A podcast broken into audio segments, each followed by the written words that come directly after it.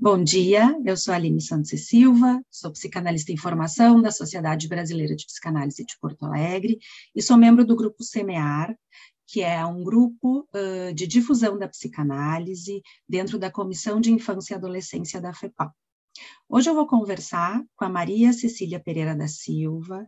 Ela é analista de data, membro efetivo da Sociedade Brasileira de Psicanálise de São Paulo, analista de crianças e adolescentes pela IPA, mestre, doutora e pós-doutora pela PUC de São Paulo, formada em psicopatologia do bebê pela Universidade Paris 13, membro do grupo Prisma de Psicanálise e Autismo, coordenadora da Clínica 0 a 3 e Clínica Transcultural da Sociedade Brasileira de Psicanálise de São Paulo e coordenadora geral da CIPA Latino-Americana, que é a coordenação internacional entre psicoterapeutas e psicanalistas que se ocupam de pessoas com autismo.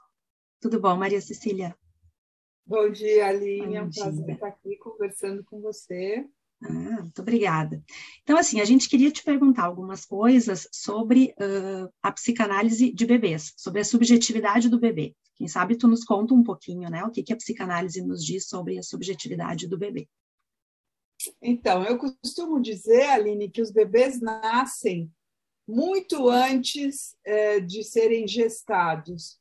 Os bebês nascem primeiro na mente das mães. Tem uma lenda africana que eu gosto muito, que eu sempre conto quando dou as minhas aulas, que a, a mãe vai para debaixo de uma árvore e cria uma música para o bebê. Quando ela cria essa música para o bebê, e essa música é, nasce de dentro dela, ela compartilha essa música com o companheiro, eles cantam juntos, é, e fazem amor convidando o bebê a se juntar a eles. E depois essa música é cantada nos vários momentos, né, quando nasce, no parto e nos rituais de passagem, e, e por fim no, no, leito da morte. Então essa essa o nascimento do bebê se caracteriza então por esse momento em que a mãe consegue concebê-lo dentro de sua mente. E essa, essa ideia também, hoje em dia, há pesquisas que mostram que também o psiquismo já nasce dentro do útero, que o bebê já tem muitos registros neuro, neurológicos, do ponto de vista do desenvolvimento neurológico, de, de condições de experiências emocionais que ele tem intraútero. Então, quando a mãe canta, a prosódia materna já é registrada na a melodia e a prosódia materna já são registradas intraútero. Quando a mãe é, acaricia o bebê também, o bebê muitas vezes vai ao encontro da mão da mãe, né, na no intraútero. Então são são indicativos de que aí já existe um, um psiquismo nascente. Depois, o o, tem toda, toda a ideia da BIC com a pele psíquica, uhum. com o objeto ótimo continente, que é o encontro do mamilo com a boca do bebê, é, e toda a musicalidade, a prosódia, o clima de sintonia e engajamento que vão se estabelecendo nesse início da relação psíquica entre a mãe e o bebê, que são fundantes desse desenvolvimento. Então, é muito, é muito importante toda essa relação de intimidade que, como diz o Meltzer, que vai se construindo nesse início, é uma, é uma relação de intimidade que é constituída a partir de, de uma experiência de exclusividade, de disponibilidade total da mãe com o bebê, é, e que depois, lógico, ele, a mãe vai retomando a sua vida, né? E o bebê também vai se interessando pelo mundo, mas esse início é, do, do objeto ótimo, do encontro com o objeto ótimo, como diz a Esther Bick, que é essa, essa possibilidade da boca no mamilo, é o início, então, de uma experiência de relação de objeto fundante do psiquismo. Né? Depois, tem muitos aspectos que vão constituindo esse desenvolvimento da subjetivação, né? desde a escolha do nome, como que a mãe e o, o pai ou as mães ou os pais escolhem o nome do bebê, com quem que o bebê se parece, o que, que eles eh, encontram no jeito de ser do bebê, né? no jeito de, de, de se comportar, de se comunicar. Os pais vão às vezes projetando coisas deles ou às vezes não, o que seria melhor, né? Que eles possam ir identificando aspectos genuínos daquele bebezinho que nasce e, uh, e, e, depois, mais tarde, toda a experiência de apresentar o mundo, as, os momentos de separação, como vão se dando as separações desde o desmame até do quarto, do espaço do bebê no quarto, e, a, e esse ambiente que vão ser constitutivos desse sujeito que está chegando. Né? Hoje em dia, a gente dá muito mais importância para o entorno do bebê. Né? O, o ambiente que o bebê se constitui vai ser, uh, vai também compor essas, essas características dele, que o bebê, a gente também sabe que o bebê é muito competente, muito uhum. mais competente do que se imaginava anos atrás. O bebê é muito resiliente, mas ele depende desse é, continente, desse objeto ótimo, para ele se constituir com condições com menos traumas, né? Porque a gente vai tendo traumas constitutivos desde o início né? desde, desde o nascimento, desde a separação, desde a espera é, para mamar, desde toda a condição para se adormecer, para se separar do objeto cuidador.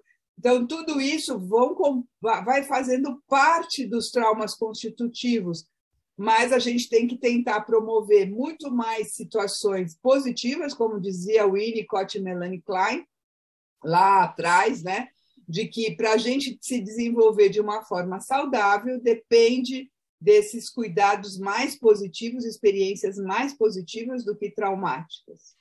Perfeito. E, e, dentro dessa ideia de um, de um ambiente, da importância do ambiente para que esse bebê se desenvolva, o que, que a gente na psicanálise já consegue pensar sobre esses dois anos de pandemia e, e, a incidência disso sobre os bebês que nasceram um pouco antes ou que nasceram nesse, nessa época?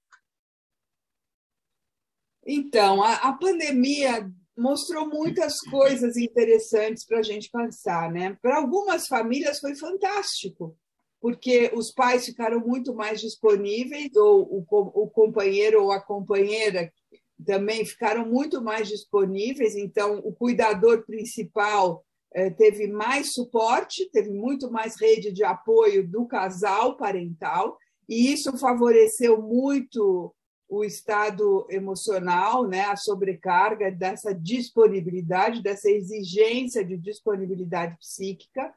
Mas, quando isso não existia, houve muito desamparo.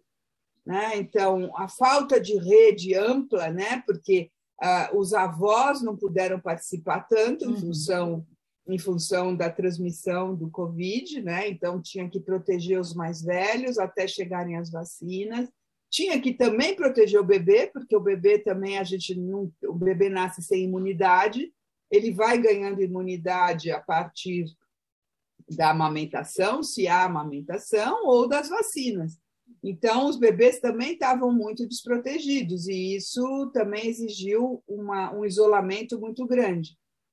É, e, e, nesse isolamento, se a gente não faz a narrativa, isso eu esqueci de falar, que uma, uma, um aspecto constitutivo do, do, do, desenvolvimento do bebê e da subjetividade é o envelope psíquico que vai sendo construído a partir desse encontro com o objeto ótimo continente. Então, essa, essa, essa envelope narrativo se constitui pela, pelo envelope proto-narrativo feito pela mãe, pelo cuidador. Né? A, gente, a gente vai narrando as cenas, narrando os procedimentos que acontecem com o bebê. E toda essa narratividade vai também compondo e agregando a narratividade não verbal e corporal do bebê. Então, toda essa ligação e esse ritmo de cuidados vão ser fundamentais para a constituição do sujeito. Então, muitas vezes faltou narrativa, né? Porque às vezes as pessoas ficaram tão introvertidas e tão quietinhas, então houve pouca comunicação com os bebês. Os bebês também interagiram menos com a comunidade, uhum. então eles ficaram muito mais assustados, muito mais bichinhos assim amedrontado, né? Meio meio estranhando todos os ambientes, porque nem ao supermercado eles foram, né? Porque eh, houve todo uma, um, um, um cuidado e um, e um, um um isolamento muito necessário.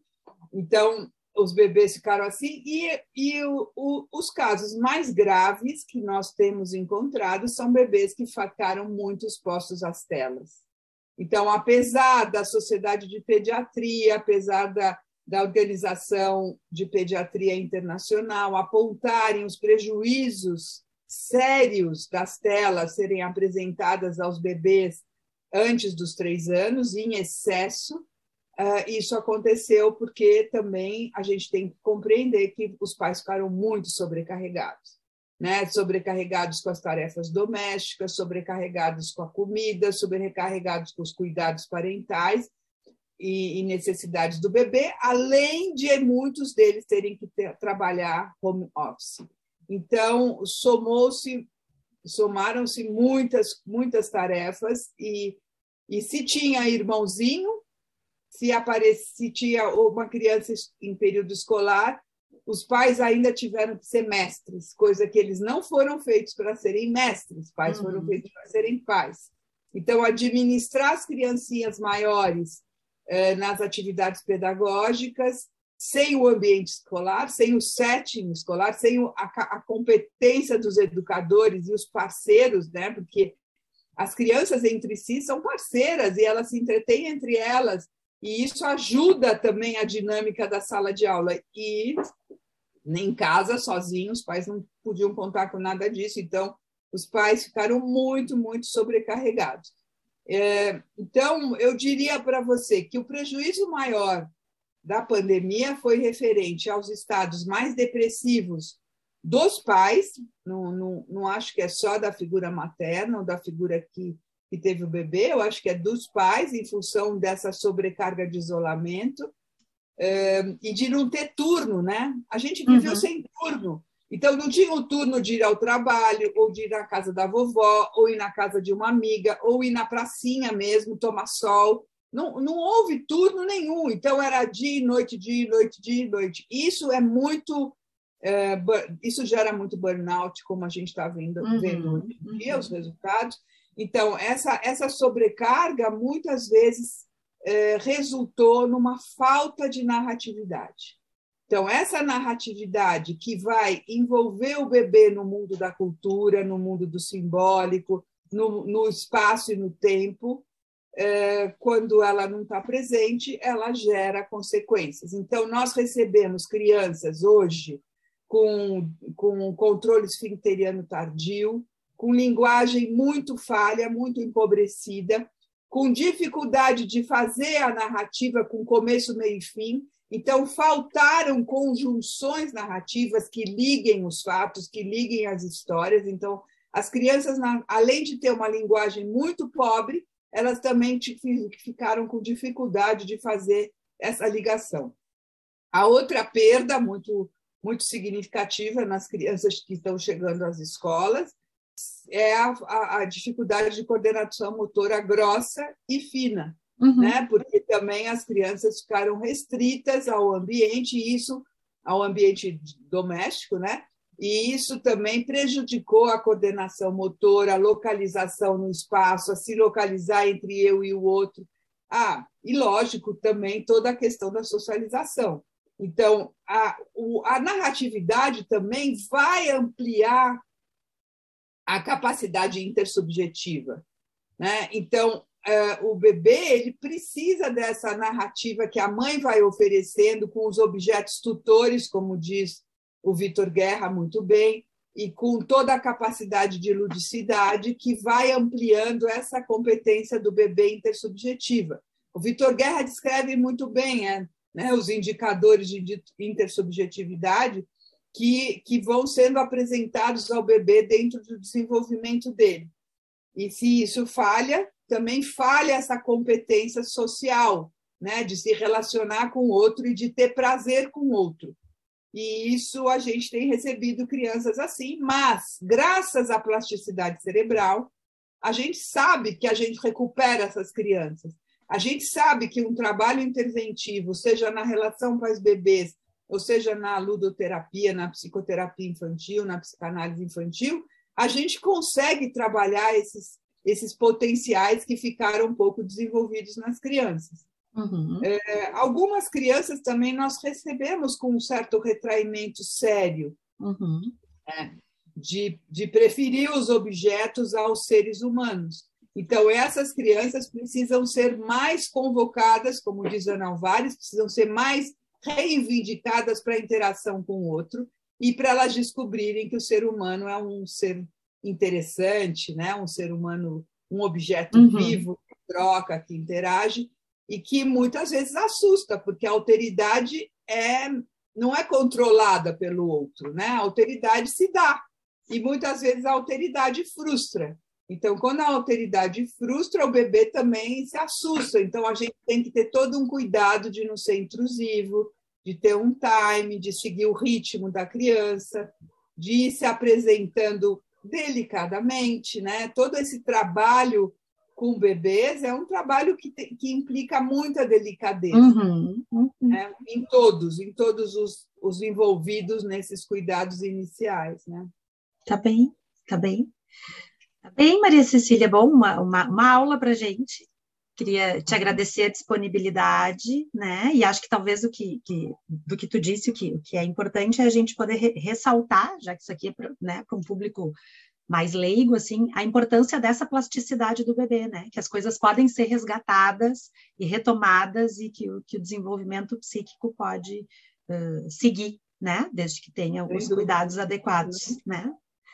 Então, eu diria só mais uma coisa, Aline, uhum. que a gente costuma, como a gente trabalha com as dificuldades do desenvolvimento, a gente costuma ressaltar muito as dificuldades. Mas eu gostaria de ressaltar que os pais foram muito criativos. Muitos pais inventaram brincadeiras, inventaram histórias infantis, inventaram, puderam descobrir é, essa, esse prazer de estar com as crianças, de reencontrar o uhum. infantil deles na interação. E isso, isso também é um ganho para a humanidade, né? porque Sim. ninguém vai esquecer. Sim, com certeza. Com ninguém certeza. vai esquecer também dessas qualidades, dessas competências. Uhum, uhum, tá bem. Bom, muito obrigada. Agradeço a tua participação no, no SEMEAR e te aguardamos para uma próxima, tá bom? Obrigada, Aline. Obrigada. Obrigada. Uhum.